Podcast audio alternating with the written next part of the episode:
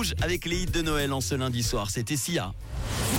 C'est un truc de fou sur Rouge. L'histoire insolite du jour nous amène aux États-Unis. C'est l'histoire d'une femme du Wisconsin qui s'est tirée dans les fesses après avoir apporté une arme à feu chargée, oui, vous avez bien entendu, dans un appareil d'imagerie par résonance magnétique, en abréviation l'IRM. Alors il faut tout d'abord dire que la femme de 57 ans a menti lorsqu'on lui a demandé si elle avait une pièce de métal sur elle avant de passer son IRM. Selon les infos, la patiente avait effectivement une arme de poing dissimulée sur elle au moment de faire ce test. Alors lorsque les puissants aimants de l'appareil ont été enclenchés, la gâchette faite de métal s'est-elle déclenchée? Elle a reçu une blessure par balle dans la fesse droite. Aïe. Heureusement, plus de peur que de mal. Un médecin qui se trouvait sur place a examiné la blessure. Les trous d'entrée et de sortie ont été décrits comme très petits et superficiels et ils n'ont pénétré que dans le tissu sous-cutané. Pour ceux et celles qui ne savent pas ce que c'est qu'une IRM, c'est une technique non douloureuse d'imagerie sophistiquée qui permet de distinguer tous les tissus du corps.